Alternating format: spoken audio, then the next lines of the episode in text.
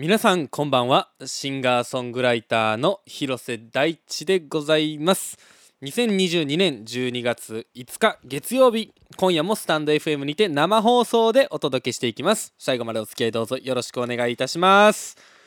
というわけで、えー、先週はねあのー、1週間ずっと微妙に体調を崩しておりまして えー、大変失礼いたしました。あのー、水曜日にやってるね、スナック D だったり、えー、と金曜日のインスタライブだったり、ちょっとね、もろもろ、えスキップさせていただきまして、え今日このパタマンを持って、え復帰でございます。いや、よかったよかったよかったよかったよかった。ほんとね、なんで、あの、まあ、先週のパタマン放送中ぐらいから、あのー、というか、まあ、そのちょっと前ぐらいからかな、夕方ぐらいからかな、月曜の。まあ、あんまり、こう、こう、なんていうんかな、好ましくない体調でして、あなんで、あのー、ライブ音源いっぱいかけて、ちょっと喋り減らそうと思ってました なので、まあ、逆に言うと、先週ライブ音源をフルでたくさん聞くことができたのは、えー、僕が体調不良だったおかげかもしれないですね。うん、元気が良ければ、どんどん喋って、そのライブ音源の尺がこう削れていったんでしょうけど、まあ、選手はいかんせんね。もうあの、韓国とのサッカーの話とかしながら、あれ俺これどこでボケたらええんやろとか思ってて、ちょっとこう、ぼやぼやしてましたもんね。うん、そう思うと、いや、本当良かったですよ。あれはあれで音源ということでね。はい、音源会になりましたということで。えー、そうそう、あのー、今週もね、えー、引き続きちょっと声の感じはね、相変わらず微妙に違うボイスでお届けしておってですね、まあ歌とかもやっぱまだ全然こう本調子で歌える状況にはないですね。まあただ体調がね、ほんと良くなりました。あよかったです。ほんとだからずっと寝込ん寝込んでてというかあのー、まあ家の中で本当僕結構ね体調悪くなったらあの根気療法なんですよ基本的に。とにかく食べて寝る、えそれ以外のことは一切やらないっていうことを僕はあの体調悪くなるとするんですけれどもあのだから月曜日の夜パタタスマンデー終わってからえー、水曜日の朝まではとりあえず寝てましたねずっと。うん。間間でご飯食べながら。で水曜日の朝起きてあちょっとこれスナック D 無理やなっていうことでスナック D 無理ですっていうことを言ってでもう一回そこからまた寝て、まあ、飯食って起きてみたいな本当だからずっと寝たきり生活でで木曜日ぐらいからまあちょっとこう起き上がれるようになってきてもうでもそれでもベッドかソファーにずっといるみたいな。うん、そんな生活でしたね。なんであの柄にもなく普段は見ないようなあのネットフリックスアニメなんかも見たりして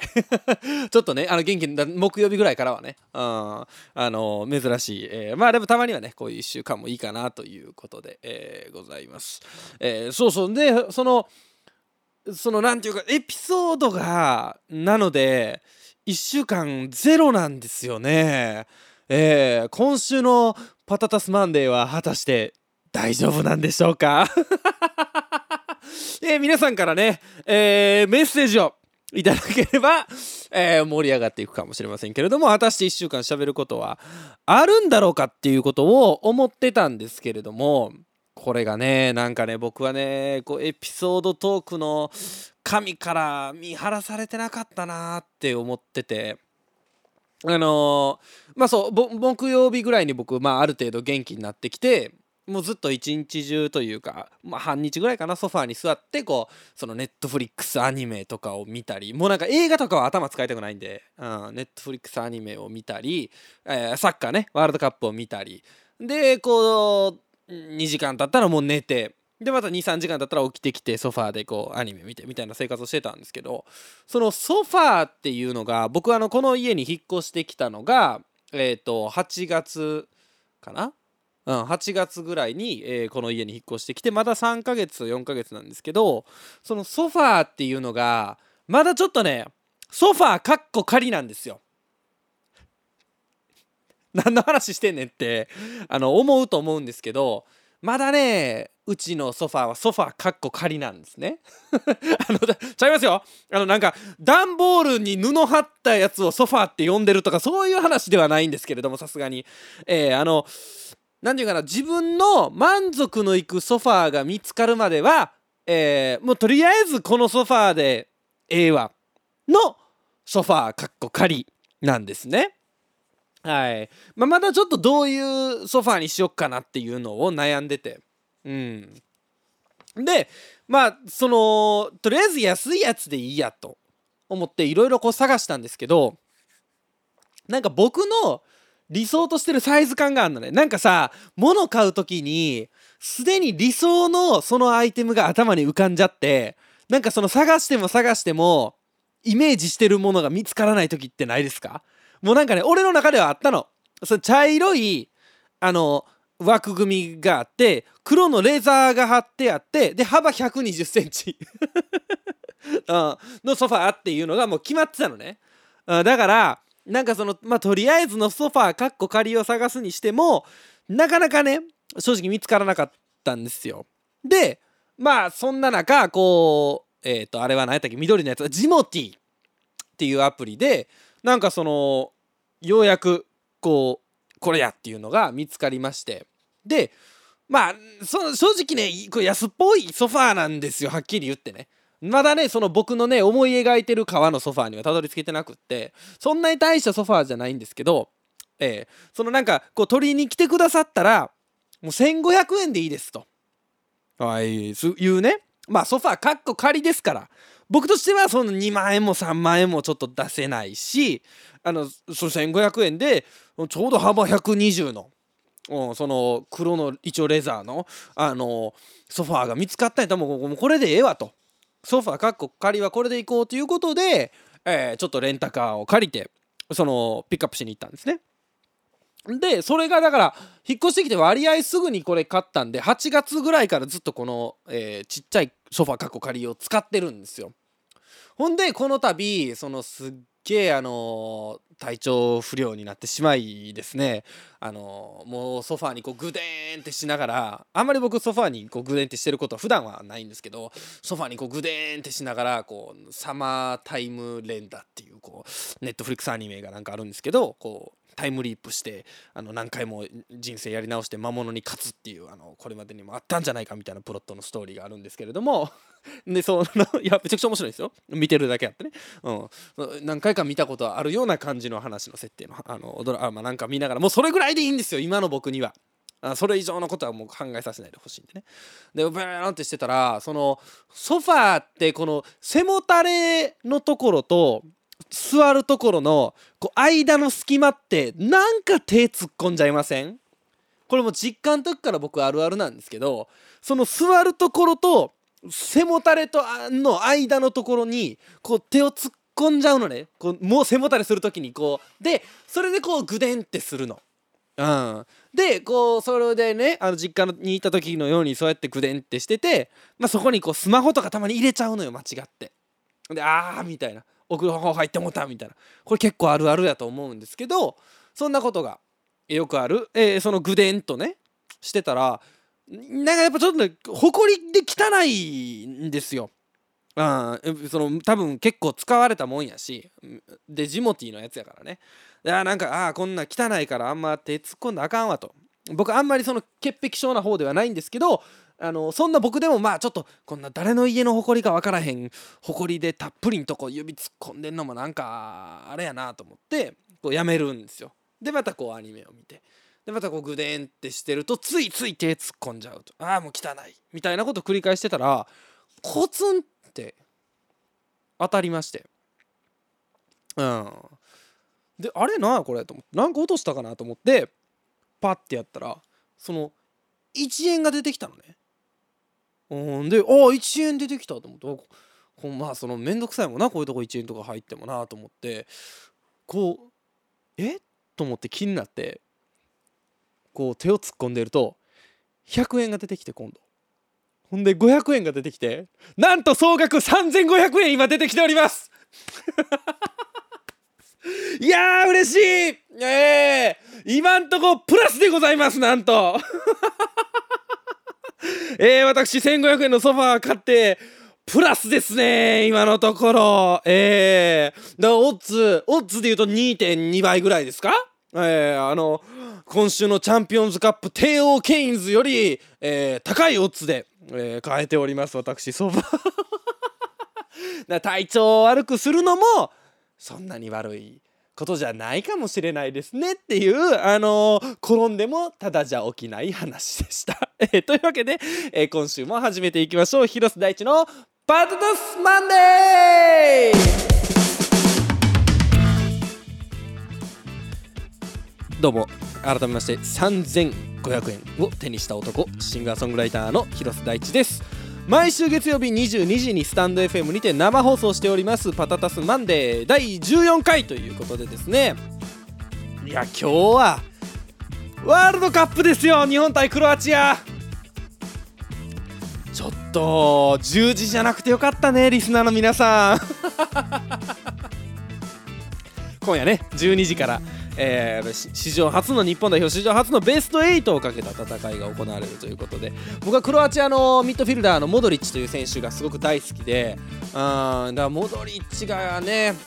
こう現役僕がサッカーやってたあの少年時代にモドリッチをがもしいたらカーで夢見てたかもしれんなっていうぐらいモドリッチが好きなんですよ。まあでもまあ、ピルロっていう選手が昔いたんですけどピルロがいて、まあ、そう思ってないから多分こんな感じなんでしょうね。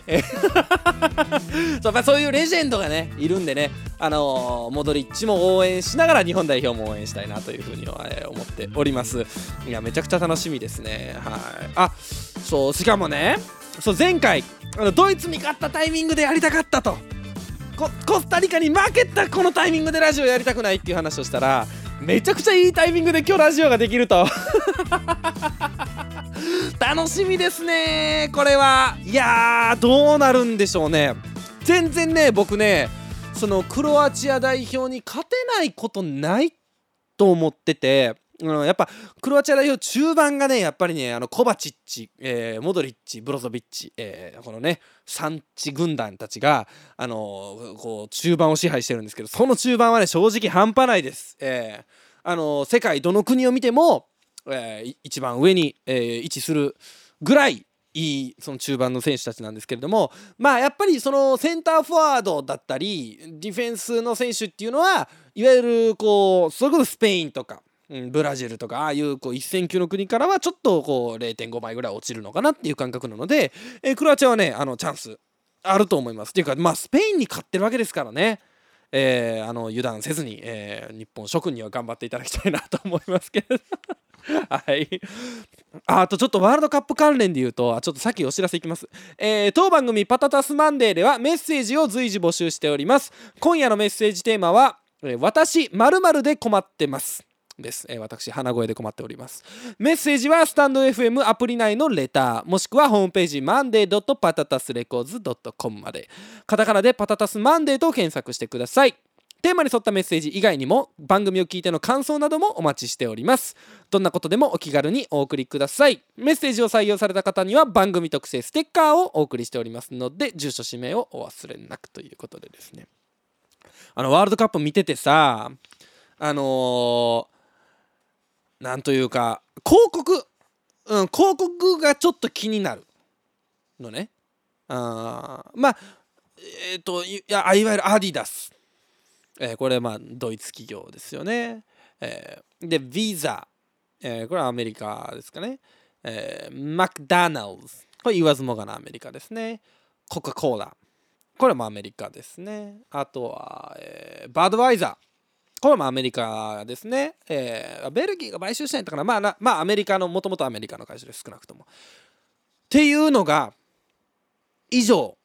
まあ、僕があの、サッカー中継見てる限りですけど、なんか、こう、スポンサーにもいろいろ枠があるらしいんで分かんないんですけど、この5企業だけが欧米諸国なんですよ。あとは、アジアなんですよね。ヒュンダイだったり、韓国ですよね。韓国の車のメーカーね。あと、ワンダー。え、あの中国の、あのー、コングロマリット、えーと、いろんなことやってる、えー、ドデカ系企業ですね。あとクリプトあのシンガポールの仮想通貨のね企業。あと何て読むやろあれバイジュかな？ビジュズ。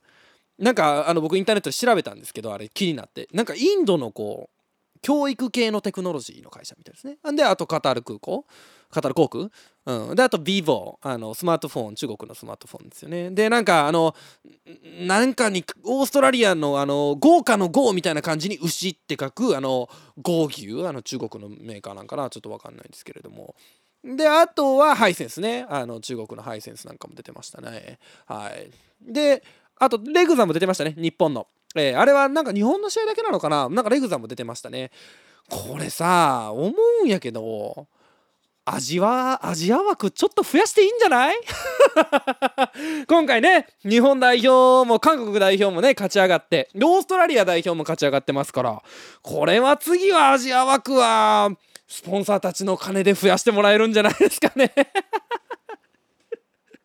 えと思いますけれどもねはい。あの、なんとか牛みたいなあの緑のやつね。あの、なんとか牛みたいな企業はさ、あれ、広告効果あんのかな？漢字読める日本人ですら分かってないねんけど、なんだ 読めないもん。もうそもそも。あなんかそのバイジュとかはまだ僕調べましたからそのアルファベットやからねインドの企業やけどこの牛はねまあ気になってるから効果あるんかも分からへんけどどうなんやろなはいえー、というわけで、えー、改めまして今日は私まるで困ってますということでメッセージを募集しております。えーとどれからいこうかな。えー、パータータースネーム深夜さんからいただきました。ありがとうございます。年末感がうっすら漂ってきました。確かにね。12月ですからね。今一番困っているのは大晦日のニューイヤーカウントダウン。困っている。なんか新年フェチで 誕生日より何より新年が好きらしい、うん、なるほど。この大晦日は友達が桑田佳祐氏の横割り当選して決定と思っていたんだけれどもライブハウスでカウントダウンイベントの告知もどっちも行きたい。けど体も新年も一つしかない。えー、ソロデビュー35周年の桑田佳祐記念ライブ。でも酒飲んでみんなでわちゃわちゃするライブハウスも捨てがたい。めちゃめちゃ困ってますということでいただきました。ありがとうございます。まあ確かにねこの手の悩みはありますよね。こうイベント重なっちゃってどっち行こうっていう。これしたら新年とかね年末とかじゃなくても普段でもありますよね、えー、常にこう人生って選択じゃないですか。あちょっと今のエコーかけてもう一回言っとこうか。人生って選択じゃないですか。はい、常にねあの2つある選択肢の中からどっちしよう。まあ今日だってそうですよ。パタマン聞くかなんか例えばそれこそ月曜10時なんかねあのゴールデンタイムですからなんかいいテレビ番組とかやってますよ。きっとどっちを取るかっていうのを皆さんはパタマンを選んでくれてると。これはもうすごく嬉しいことですね。あと誕生日より新年が好きなのはめちゃくちゃわかる。あ やっぱうん俺もそうで多分ねこれはあのー、理由は分かってて誕生日ってなんか別に俺にとってしか誕生日じゃないじゃないですか。だからやと思うんですよ。新年はみんなにこう人人へにえー、平等にみんなに、えー、新年であるというところですよね。みんなお休みの日だしね。はい。でというわけで、えー、このような形の私まるで困ってますというメッセージを、え募集しております。ぜひお送りください。ここで1曲お聴きください。広瀬大地で Take It Easy。お聴きいただいたのは広瀬大地で Take It Easy でした。生放送でお送りしております。広瀬大地のパタタスマンデー。引き続き最後までお付き合いよろしくお願いいたします。ということでですね、えー、先週、えー、僕があの、体調を崩している間にですね、えー、Spotify ラップっていうものが、あの、Spotify ラップかな ?Spotify ラップ2ですよね。はい。あの、というものが発表されまして、まあ、いろんなアーティストね、あの、こぞってツイートなんかしてましたよね。あの、まあ、要するに、Spotify で、えっと、自分、そうか、自分の音楽傾向がどんなんなんですよ、みたいなのが多分、あの、リスナーの皆さんの方には出るんですよね。で、俺もリスナーとして出てて、例えば僕のトップアーティストは、えー、ジョン・メイヤー、チャーリー・プース、ショーン・メンデス、ジョジェームス・ベイ、コーディ・ロバースでした、みたいな。で、あのー、よく聴いてた曲は As It Was とか、ラララが入ってたんですよね、僕なぜか。そんな聞いたかな。なんで Just So You Know とか、まあその、こんな曲よく聴いてましたね、みたいなやつが出るやつで、で、アーティスト側には、その、例えば、えー、広瀬大地で言うと、えー、2022年は5万4千人のリスナー数。えー、嬉しい限りですね。はい。で、えっと、6800時間。え？えっと、何日間ですか？えー、24、えー、えー、っと、400 400日後ぐらい？いやまあ聞いてくれてるという皆さん合計するとねすごいことやなそれって。とか、えっ、ー、と13万再生とかまあそういうこう報告が上がってくるみたいなやつをまあ皆さんアーティストねあのこぞってあのツイートとかしてましたけれども実はこれポッドキャストバージョンもあるんですね。はい。さあ、ちょっとこれはね、まあ、あえて、やっぱ皆さんのこのタイミングで皆さんにシェアしたいなと思っておりまして。はい。あ、そういえばね、あの、今日これ始める直前に、あの、スタンド FM の方での、えっ、ー、と、放送の、えっ、ー、と、なんていうの？再生数？っていうのも、あの何やったかな？500回をとりあえず超えたみたいです初回放送から。いやありがたい限りですね。この生放送と、えー、このなんていうの？スタンド FM でのアーカイブですね。でポッドキャストの方、えー、僕はあの Spotify ラップ開くとですねなんと一番最初に出たのがですね、えー、あなたのポッドキャストは、えー、グローバリー世界中で最もシェアされているポッドキャストのうち上位10%ですということでわこれなかなかすごいんじゃないですか？皆さんがねあの日頃シェアしていただいているないしはということが、えー、伺えますね。はい、ちなみに内訳はダイレクトリンクが40%、Twitter29%、Instagram24% ということですね。あと Facebook1%、えー、Facebook でもシェアしていただいております。はい、そして、えー、ポッドキャスト市場でえー、最もフォロワーが多いポッドキャスト上位30%ということでございます。あ、これもなかなか僕嬉しいんですよ。ああ、もちろん生放送こうやってね、今聞きに来てくれてる皆さんも嬉しいですけど、えー、ポッドキャスト上でもフォロワーが上位30%であると。まあ、ね、あの、ピラミッド状の構造してるでしょうから、え上はすごく厳しい戦いをしてて下にはたくさんいるっていうのは、ま、もちろんそうなんでしょうけどとはいえこれは嬉しいですね。はい。でトータルの数字で言うと、えー、昨年2022年まあ昨年じゃないですねまだ。年明けのテンションでした。えー、2022年は、えー、フォロワー数が34%増加。パタタスマンデースは頑張ってますね。はい、16の国で放送された。ね、これは多分あの、間違って押してますね、誰かが。あ日本語ならいざ知らず関西弁ですからね でえっ、ー、と1300分えー、聞かれてるということで、これまたちょっと途方もないですね。はい。ということで、改めまして、えー、Spotify ラップのご報告でした。えー、今年もね、というか2023年もここからねまだまだポッドキャストも、えー、どんどん放送していきますのでお付き合いいただけたらなと思います。引き続きよろしくお願いいたします。というわけで本日のコーナーに参りたいと思います。本日のコーナーはパテタスニュー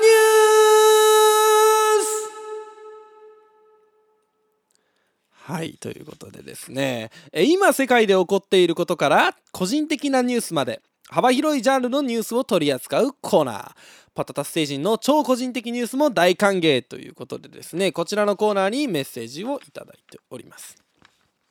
えー、パタタスネームマルーン5の6人目さんからいただきました。ありがとうございます。マルーン5が来日し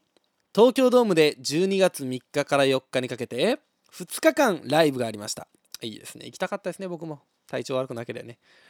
2日とも全席完売の人気で2日目に参戦したのですが大盛り上がりでした。たまたまアリーナ席に座っていたのですがやはりアリーナにもなると熱狂的な人も多くスペインから訪れたファンもいたほど。あまあついて回る方もいらっしゃるでしょうねきっとね。まさに僕の周囲のお客さんも熱狂的で隣のカップルは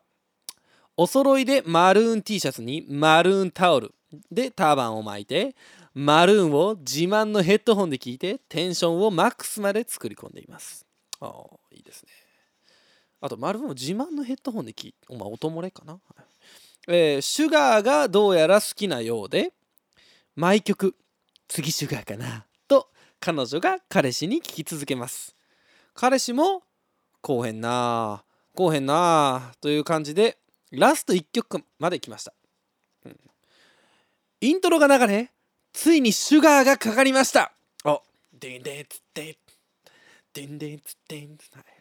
えー、彼女が彼氏に「シュガーかな?」と聞くと彼氏がいやサビきかなわからん。といやお前らどっちも知らんのかいという話でした、えー、以上です、えー、ちなみにそんな僕もマルーン5は5人だと思っていて誰がサポートメンバーか当てるのに必死でした。まあね。いやわかるよ。なんかあのー、ライブで聞くとさこの曲って意外と分からへんよな。あサビ来てようやくあその曲かみたいな 時ってありますよね。あありますあります。これはね。あただまああの「花のさい」ぐらいのところどういうテンションで聞いてたんでしょうね彼氏はあご自慢のヘッドホンでねはいあと彼氏彼女で来て自慢のヘッドホンで聞いてんのかなんかねイヤホンをこう2人でこうシェアするみたいなのはあるけどヘッドホンを2人でシェアまあちょっとあるかもわかんないですねはいで俺マルーン5まあ6人なのは俺知ってたんですけどあの、ねビジュアル見たことありますから。マルーン5の5って俺5人の5かなって俺も思ってなんかそのオリジナルメンバーマルーン5って5人なんかなってあの、いうのがすげえ急に気になってえー、調べてみました。はい、えー、バンド名マルーン5の由来は、えー、トップシークレットということでございます。そうなんですね。意外ですね。あのメンバー以外には一切公開されてないらしいです。はい。メンバー以外で言うと、えー、ジェームス・バレンタインの、えー、おかんのみ。えアダム・レビンでもないっていうね。あとアダム・レビンがビリー・ジョエルにだけビビって喋っちゃったらしいです。ビリー・ジョエルに聞かれた、えアダムが耐えきれへんくなって喋っちゃったのであのこの世の中に、えー、バンド名の由来を知ってるのはだから8人マルーン56人とビリー・ジョエルとジェームス・バレンタインのおかんということですね。いやこれすごいね。そうなんやっていう、えー、急にねちょっとあの勉強になる、えー、ラジオでございました。えー、というわけでここで1曲お聴きください。広瀬大地で「ポップミュージック」えー、お聴きいただきましたのはポップミュージックでした。というわけで引き続き、えー、パタタスニュースの方にいただいているメッセージをご紹介しようかなと思います。パタタスネームみさきさんからいただきました。ありがとうございます。大地さんお疲れ様です。はいお疲れ様です。先週の土曜日にお仕事のミーティングが福岡にある本社であったので金曜日から1泊2日で福岡に行った時のお話です。ちょっとなんか始まりそうですね。金曜日の夜福岡に住んでいる幼なじみの友人とイルミネーションを見るなどしてきました。いいですね。博多駅周辺ではいろんな方が路上ライブをされていたので、そのライブを見てとても感動しました。皆さん夢に向かって一生懸命頑張っている姿を見て私も頑張らなきゃなと思わせてくれました。たくさんいた中でギターを弾かれながら歌っていた男性がいて歌い方がちょっと大地さんに似ていた人がいました。その男性は失敗しても自分が納得するまで楽曲を作り歌い方も自分が納得するまでやり遂げると言われていました。私はなんだか大地さんみたいと心の中で思いました。皆さんの夢が叶うことを願いながらその場を後にしました。皆さんの夢が叶うといいな。大地さんの夢も叶うといいな。ということでいただいております。はい。まあ個人的ニュースですねこれ。あの、僕はですね皆さんの枠には入れていただけないですかね えー、皆さんの夢も叶うといいな大地さんの夢も叶うといいなですから入れていただけないですかねそこをなんとか はい。って言ってますけれどもね。はい。いいですね。いや、すごいですよね。路上ライブをやる人たちって。いや、もう、本当に、あの、リスペクトします。はい。あの、僕も、えっと、やらされたことが過去にあって、あの、まあ、若かった頃にね、あの、若すぐおじさんみたいやな、今の。いやわ、おじさんラジオにだけはしないっていうのは、俺、これ目標ですからね。はい、えっと、えっと、若かりし日々に はい、もう、もう、無理ですね。えー若かった頃に、あの、やらされたことがあって、いわゆるこう、事務所の人みたいなのにね、えーあの、ほんと嫌でしたね。うん、まあ、やってるともちろん、その中にはいいことだってあるんですよ。新しい人と出会えるとかさ、あるんだけど、もう特にこの季節なんかさ、寒くてね、そのギターも自分がどこ弾いてんのか分からへんねやんか、寒すぎて。そのあのなんていうの？今のはその楽譜上のどこ弾いてるか分からへんっていうのをギターでよくそのどこ弾いてるか分からへんって言うんですけどそうじゃなくって6弦を弾いてるのか5弦を弾いてるのか4弦を弾いてるのかがもうかじかんでわけ分からへんくなっちゃってもうその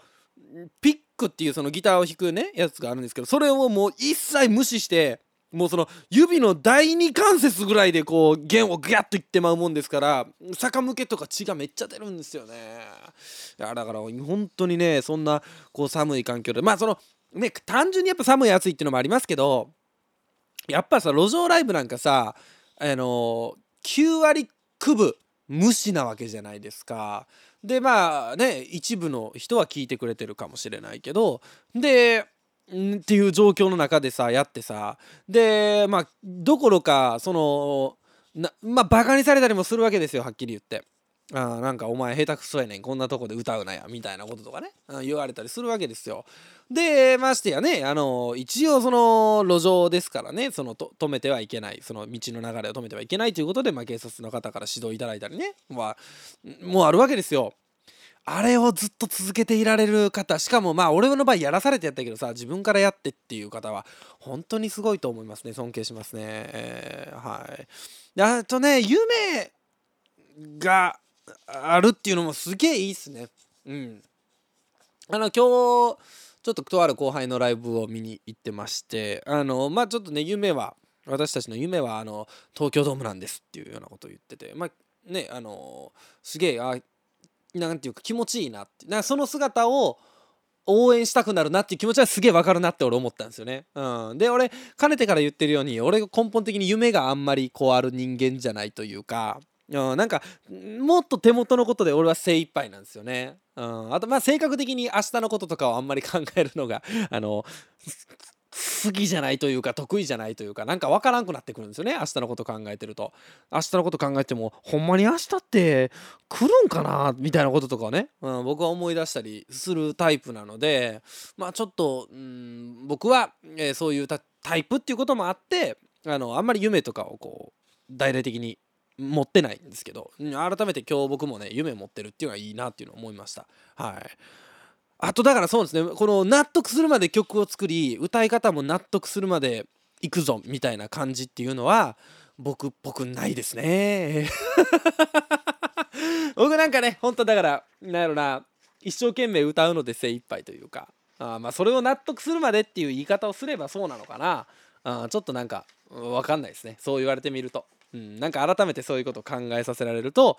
わかんないもんやなっていうのを思いますね。はい。あのいいメッセージでした。ありがとうございました。ちょっと考えさせられました。えーというわけで、えーちょっと短くなりますけれどもお聴きください。広瀬大地で Move On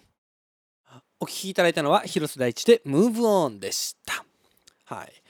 生放送でお届けしております。なんか今すげえなんかあのー色めかしい言い方しちゃったな。生放送でお届けしております。広瀬大地のパタタスマンデー。今夜は私まるで困ってますというメッセージテーマでメッセージを募集しております。ご紹介させてください。えーまずはこれからいこう。パタタスネームチーボーさんからいただきました。ありがとうございます。私早とちりで困っています。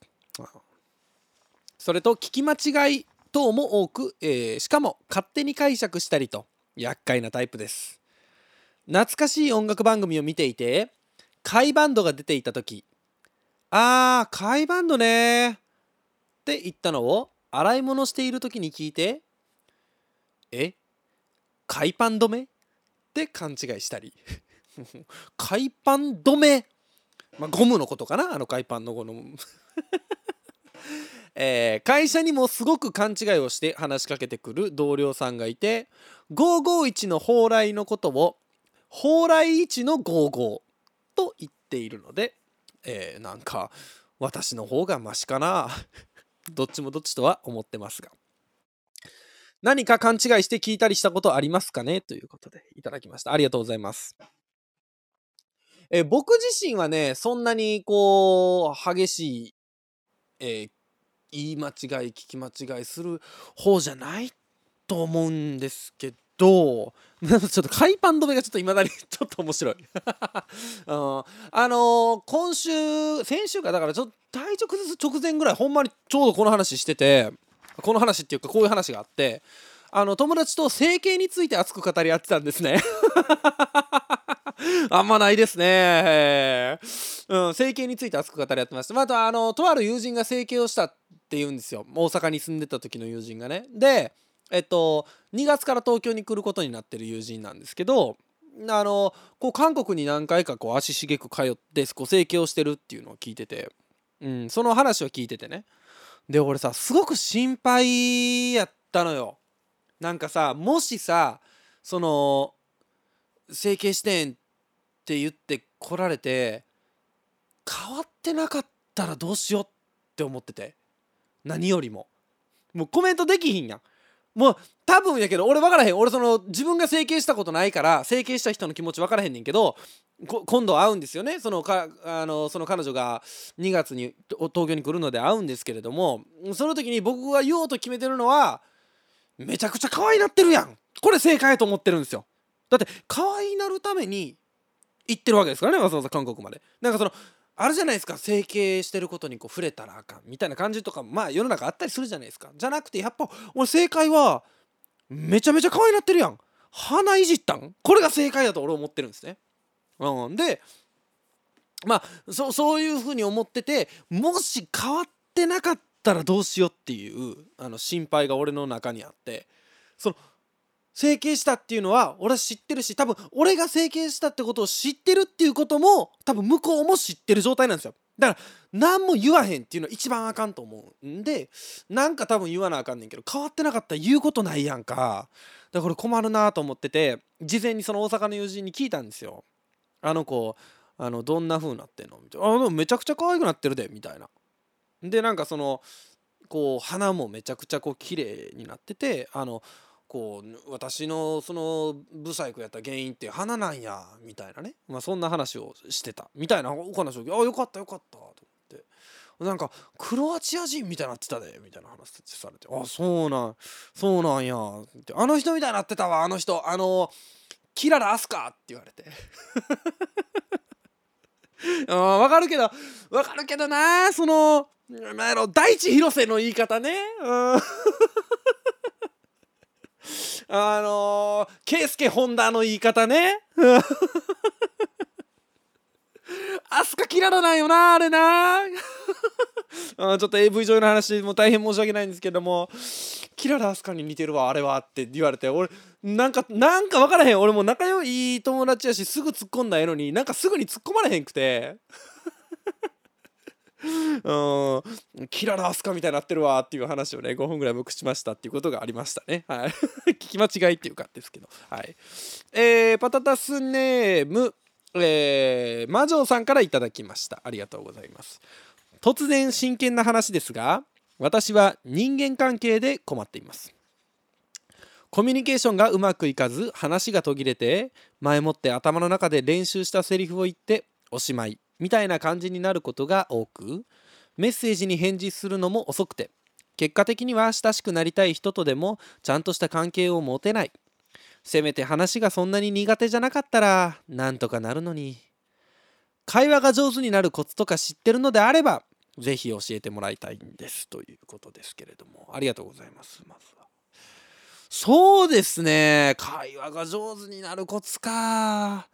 あんのかななんか。なんか俺が思うのはなんか喋りってそんなねあの喋りってちょっとあれですけどその会話って上手くなったりすんのかな？なんか僕も自分があんまり上手ではないと思っていて ラジオやっててこんなこと言うのもなんですけどその何なんか言わなみたいな気まずい瞬間とかってあるやん。あで何言おう？みたいなでもこの人に言うこと何もないでみたいな時あるやん。あ俺もそれも全然あります。うん、でそれ会話が上手になるコツか分かんないんですけど喋りが上手になるコツで言うとやっぱ基本はマネーやと思いますね。なんかこう自分の好きなコミュニケーションの取り方をする人とか身の回りにいればその人のマネーをしてみる。するとその人よく使う言葉とかを自然と自分の中にもこう最初はねああの人のあの人のフレーズ出てるなみたいな思うんですけどなんかそれがだんだん自分のフレーズになってきて、うん、そうするともしかするとその人みたいなコミュニケーションを取れるようになるかもしれないですね。な言葉の使い方ってすごくそのコミュニケーションのやり方が出るなと思ってて、うん、だから好きな人の真似をするっていうのはこれはすごいいいかもしれないですね。はい。ちょっとあと一ついこうかな。えっ、と、パタタスネームマーチャルさんからいただきました。ありがとうございます。まるまる症か。人って本当に面白い。深い入りですね。10人十色の見た目、性格があって、その中で人と人とが巡り合って恋に落ちたり家族になったり喧嘩したり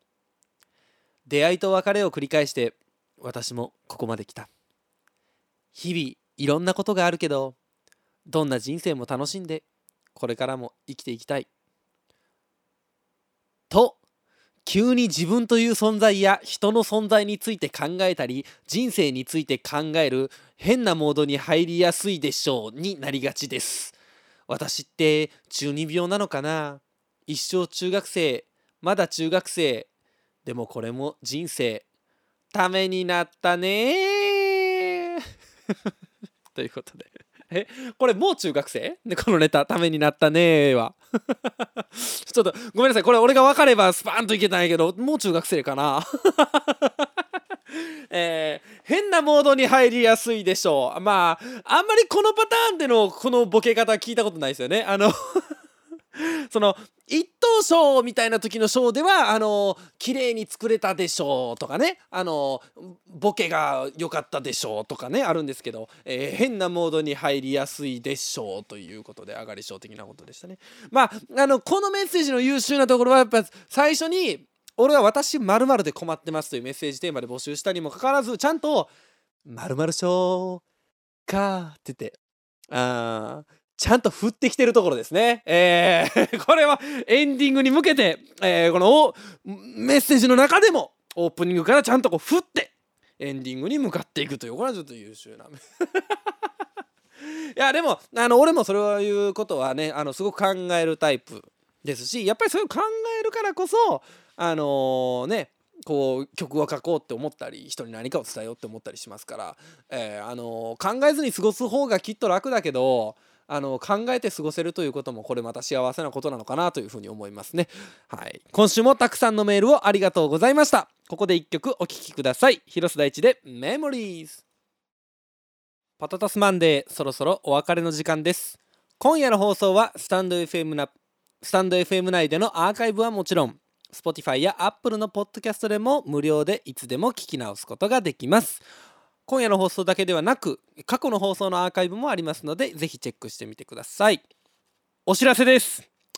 えー、クロアチア代表との戦う日本代表スタメンが発表されました、えーえー、キーパー、えー、権田修一。えー、ディフェンスライン、えー、富安武宏、吉田麻也、谷口翔吾、えー、富安が帰ってきましたね、センターバックに。えー、で、ボランチ、遠藤航、森田秀政、えー、両ウィングバック、右に伊東純也、左に長友佑都。で、えっ、ー、と、トップ下の位置2人が鎌田大地、堂安律、そしてセンターフォワードに前田大然というこの11人で日本代表はクロアチア代表と戦うことになります。ツッコミが欲しいな言ってまうからね最後まで。えー、やっぱりあのー、ねあの突っ込んでいただかなければちょっと言ってしまいますから、はい。えー、1月27日金曜日、仙台マカナにて、えー、岸辺沙耶さん主催のサーヤ岸辺20セカンドバースデーライブへの出で出演が決定しております。チケット販売中であの僕の DM とかでもあの行きますっていうのを言ってくれたらあの会場予約できるシステムみたいなのでぜひぜひご連絡ください。あのねあの仙台旅行兼ねて。ずんだ餅食って牛タン食ってライブ見て帰ると。最高ですね。はい。あとちょっと一つお知らせ関連で言うとあのー、今月12月はえっとテレビ東京のえっと、オールナイトミュージックっていうあのテレビ東京で番組が、えっと、1日の番組が終わってから次の日の番組が始まるまでの間あの試験放送とか流してる時間あるじゃないですか。あの時間テレ東って実はミュージックビデオ流したりしてるんですけどそこで今月は僕の、えー、 Memories が、えー、流れてるみたいです。どうやら。僕あの見かけたことないんですけど。あの例えば今日の夜で言うと、えー、3時55分から4時22分の間、うん、でえー、いろんなアーティストのミュージックビデオに紛れて僕の、メモリーズも流れてるみたいなので、えー、もしあのー、なんやろな、まあ、クロアチア戦見てえー、その後ブラジル対韓国を見るぞという方はあのちょろっと、えー、テレ東の試験放送なんか眺めてみてくれたらなというふうに思います。はいえー、そして、えー、当番組パタタスマンデーではメッセージを随時募集しております。来週のメッセージテーマ、これはね、あの楽しみでございます。は、今年の漢字でございます。あの、本家今年の漢字が発表になりますので、はい。で、あの、メッセージはスタンド FM 内のアプリ内、レター、もしくはホームページ、えー、までお送りください。今年の漢字でございます。楽しみですね。皆さん送ってください。はい。ちょっとメッセージいただいております。えー、パタタスームなしですね。えー、ありがとうございます。なんかエンディングだし面白いことを言いたいのですが実は今日辛いことがあって今夜の放送はそれを忘れるくらい笑い飛ばしてとても元気が出ました。いつの間にかパタマンがないと生きていけないでしょうになっている自分がいます。ありがとう。バタタスマンデーという。いやいやいやいやいやエンディングやしちゃんとおもろいこと言うてるじゃないですか。えー、これもねあのー、なかなか優秀でしたね。序盤にこう面白いこと言いたいんですけどっていうのを振っといてこう最後ちゃんとねあの言ってくるっていうね。このまま終わるわけではない。ただでは終わらへん。ぞっていう転んではあの1週間熱でただで終わらへん。あの俺と同じ感じかもしれないですね。はい。えー、来週までは1週間あの元気なんでいっぱいメッセージが集まるメッセージじゃないや、えー、トークが集まるんやろな、えー、広瀬大地でした。